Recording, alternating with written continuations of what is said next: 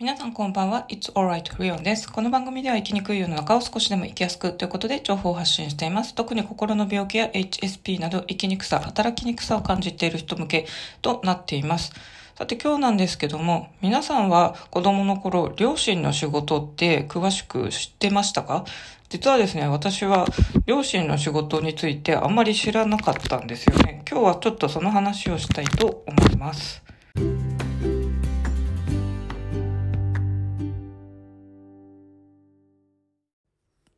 父の仕事についてなんですけども、私は子供の頃ですね、父の職業を聞かれても、はっきり答えることができませんでした。両親からもですね、父が何をやってるって、なんか教わったこともないですし、本当に今振り返ると、父が自分の仕事について語ってるのって一切聞いたことないなと思いました。で、何をやってたかっていうと、ボイラー技師をやってたんですよね。で父は割と和室をですね、まあ、自分の部屋のように使ってたりしたんですけどもそこにはあの趣味のこう割と飛行機とかなんか好きで飛行機雑誌とかは本棚にあったんですけども仕事をするのはですね仕事をするというかなんか書斎めいたな部屋が2階の私と兄の皇室の他にですね兄の部屋にくっついてちっちゃい物置小屋みたいのがあったんですけどそこを仕事部屋にしてたようでそこをですね入ると本当に製図の道具があの転がってたというかまあ普通に机があって斜めになってた台であとはですね本当鉛筆とかあとはそういう専門の定規とかですねあと私文房具好きなんで今だと分かりますけども製図で有名なステッドラあのドイツとかそこら辺の会社で製図の関係の人が専門的に使うようなですねこう本当にシルバーの細いこう硬質なイメージのシャープペンシルとか本当に転がってたんですよ。で、私漫画家になりたかったんで本当に一時期小学校の頃ですね、お小遣いで漫画の集めれるだけこう紙とかペンとか集めてたことあるんですけども、まあ、漫画描くときにですね、波型とか、こう変わった曲線を描く定規とかもあったりしますよね。ああいうのって、まあ、結局その時は手に入らなかったんですけど、よく考えたら父の部屋にはあったような気がするんですよ。いろんな曲線を描く道具が。で、同じ線とか絵を描くなことだったんで、もし父と私がですね、仲良かったら、もっと、なんかその漫画とか、まあ、同じ製図のことで何か書くっていうことをもっと教えてもらえたのかもしれないですし、まあ、橋とかの建設にも関わってたって聞いたんですけども、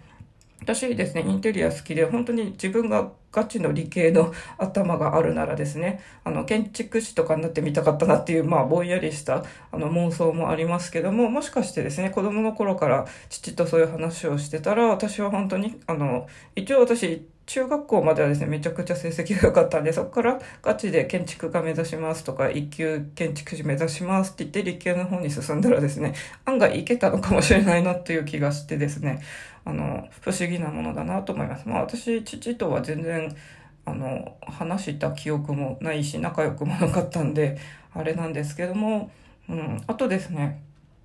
割とこう、父は当時にしては転職回数が多い人だったらしくて、母がですね、よくそのことについて文句を言ったりしてたんですけども、ある程度、あの、私が5歳の頃は、から一軒家に引っ越したんですけども、まあそこに引っ越すあたりで、やっとですね、落ち着いて一つの会社に勤めるっていうんで、割とですね、福利厚生とか整ってた、あの、本社が東京の会社、札幌の人ってですね、札幌本社の会社よりはやっぱり東京本社の方がですね、給与体系いいものですから、まあ母もそれでですね、割と安心してたらしいんですけども、まあそんな感じで父はですね、あの、ボイラー技師として製図とか書いてたなっていう思い出があります。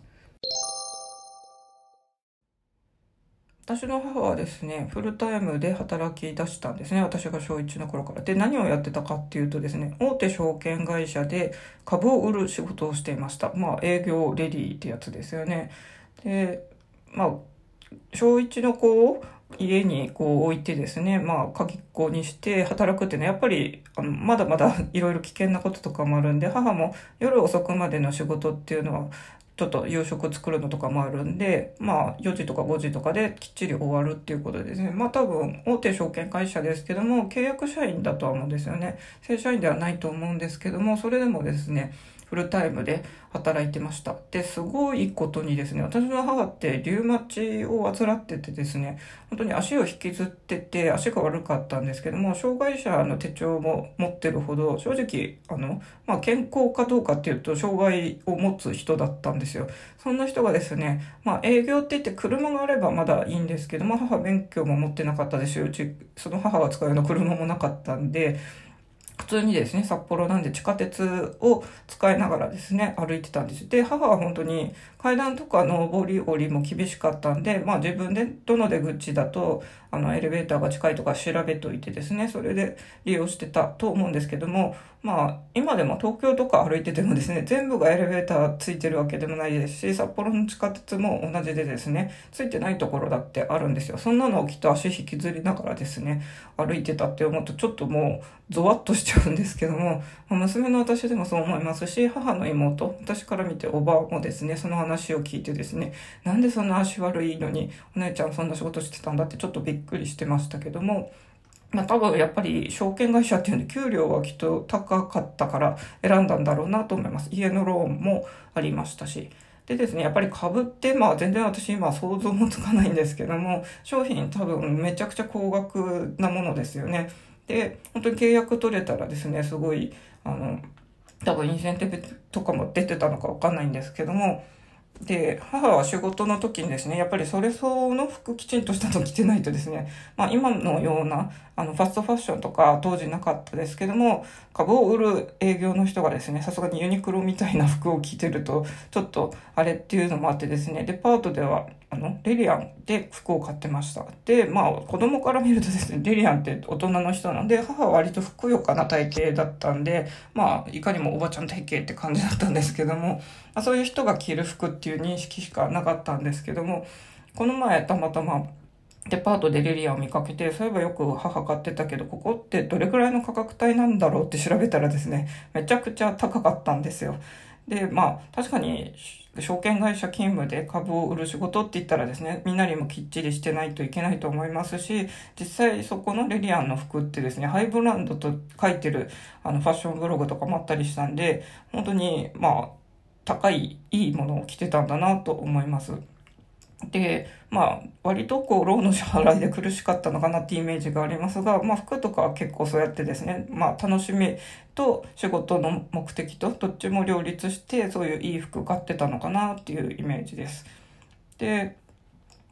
そうですね。母はその後、まあ、やっぱり足が悪いんでずっとは続けれなくて、私が高校生ぐらいではその仕事を退職してですね、そこからは、まあ、あの、中年女性ができる仕事っていうんで、ちょっと着物を売る仕事をちょこっとやってたりとかですね。その後は今度保険関係の仕事を始めまして、まあ金融関係にいたんで、なんか資格取得してですね、あの、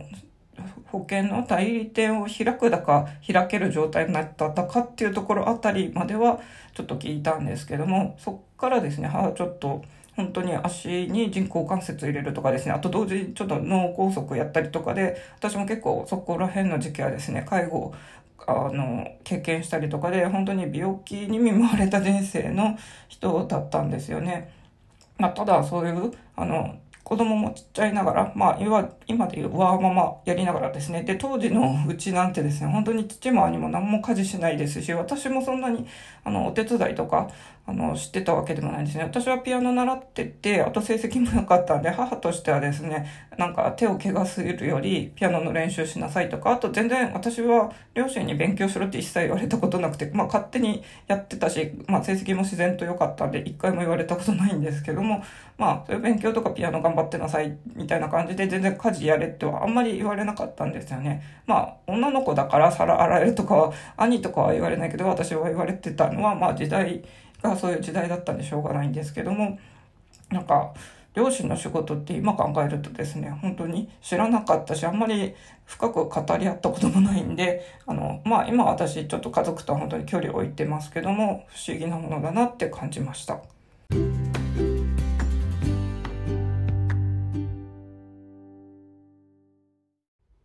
というわけですね。今日は私の両親の仕事について話してみました。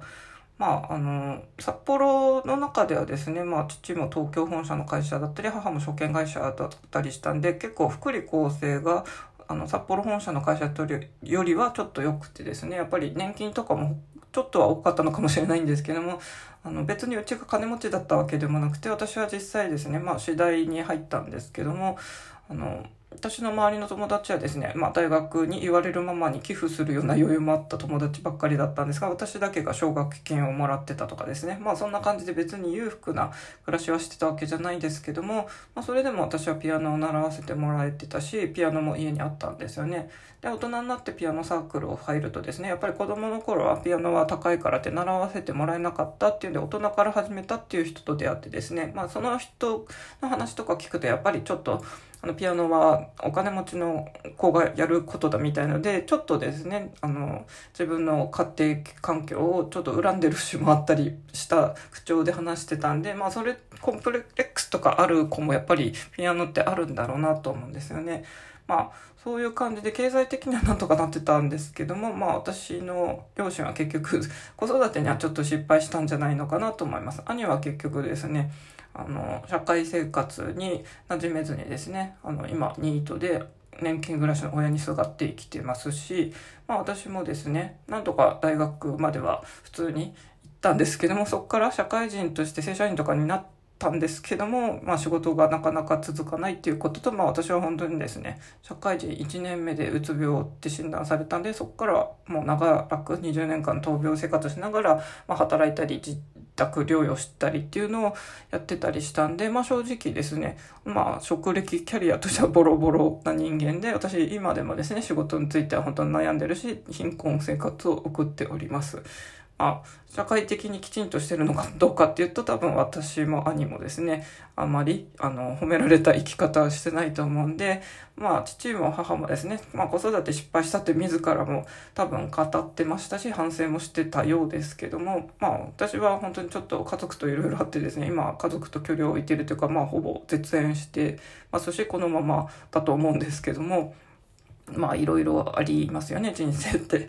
まあそれでもですね、私はやっぱり子供の頃とかきちんと育ててくれたりとか、あと特に母がですね、そうやってピアノを習わせてくれたっていうんで、まあ私の人生を非常に豊かにしてくれてるんで、そこら辺は本当に感謝してます。まあもうちょっと父とも母ともですね、話す機会があったら、まあもっとまともな、あの、家族生活を過ごせたのかなって思いますけど、まあ過去ってもう過ぎたことで変えれないので、それはそれで、まあ私は産んでくれたこととか育てたこと、育ててくれたことは感謝してますけども、かといってですね、まあちょっと父がひどいことを言った、したとかですね、そういうので許せないこともあったりですね、まあ実際私も心は壊れましたし、兄もですね、社会に通用しないような、あの、感じに育ってしまいましてですね、まあそこら辺は本当に何ともならないもんですね。まあもう大人なので、過去のことは本当にですね、切り離して、ちょっとこれから、まあ残り、私今40代半ばでですね、何年、まだ半分あるよって言われても体とかがだんだんついていかなくなるんで、まあ、人生の華々しい若い時期は終えてしまいましたけども、まだまだですね、やっと本当に脳が、うつの薬の副作用が抜けて、やっとですね、ピアノ楽譜とか勉強とかもですね、本当に最近やっと頭に入ってきて元に戻ったなって感じてるんでまだまだですねあのやりたいことはやりたいなと思っています。まあ、皆さんもですね心の病気の人は、まあ、やっぱり家族と折り合いが悪い人とかが多いと思いますけどもまあ私のようにですね家族と離れてる人とかやっぱり経済的に苦しいのかなっていうのもありますしま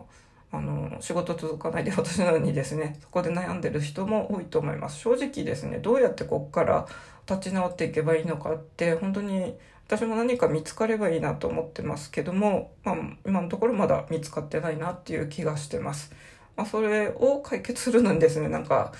こう、会社を起こすとかですね、まあ、大物に、こう、なんか助けを求めるとかできればいいなとは思いますけども、まあ、そこら辺はちょっとですね、大きな夢というかですね、まあ、できたらいいなっていうのを思いつつ、まずは日々の生活をなんとか成り立たせたいなと思っています。まあ、同じように悩んでる人もですね、まあ本当に今できることをちょこちょこコツコツとやるしかちょっとですね人生大逆転とかってなかなかなさそうなのでまあ地道にあの生きていけたらいいですよね。大丈夫だよ大丈夫。あなたはここにいるだけでいいんだよ。というわけでそれではまた。